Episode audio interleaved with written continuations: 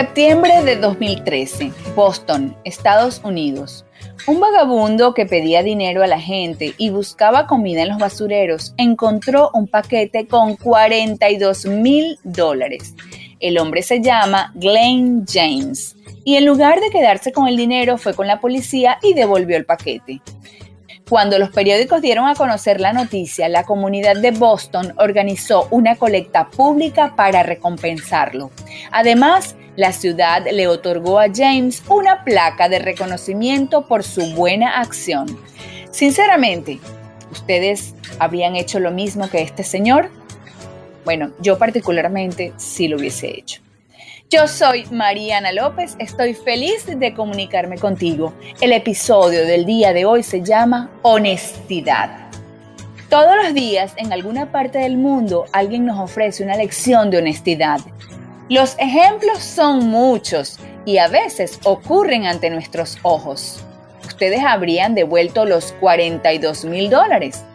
¿Harían lo mismo si se encontraran un teléfono celular eso corresponde a cada quien responderlo. Lo cierto es que la honestidad es el resultado de una elección personal. Es una manera de actuar que adoptamos libremente porque consideramos que es lo mejor. A veces se trata de una decisión difícil, pues trae consigo una pérdida o un sacrificio.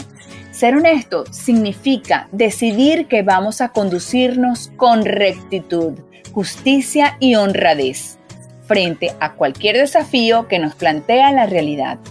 Quiere decir que no vamos a mentir, robar, engañar o hacer trampa, aun cuando esto nos pueda producir algún beneficio. De eso se trata. La vida diaria contiene infinidad de situaciones que ponen a prueba la honradez de las personas. Pagar nuestras deudas, cumplir una promesa, no aprovecharnos de los demás, hablar con la verdad, no apropiarnos de cosas que no nos pertenecen, no engañar a otros para obtener una ventaja. Estas son algunas de las manifestaciones de este valor.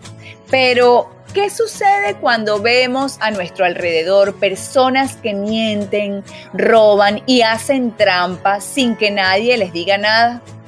¿Por qué tenemos que ser honestos si hay quienes no lo son? ¿Por temor al castigo?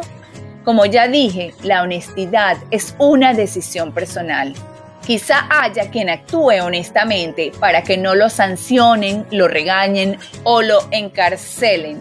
Sin embargo, los hombres y las mujeres realmente honestos actúan porque saben que este valor los hace mejores como personas les permite estar en paz con su conciencia y los convierte en individuos confiables e íntegros ante los demás y ante sí mismos. El filósofo alemán Immanuel Kant, quien era un hombre de gran honestidad personal, consideraba que este valor no solo podía hacernos felices, sino que también permitía que la sociedad funcionara correctamente.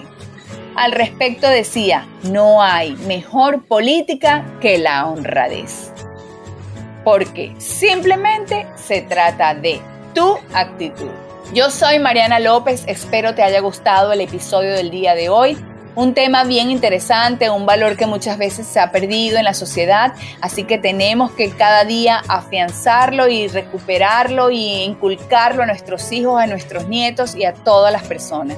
Espero que estés en el lugar correcto con las personas precisas y recuerda que la victoria en tu vida siempre está a tu alcance porque simplemente se trata de actitud.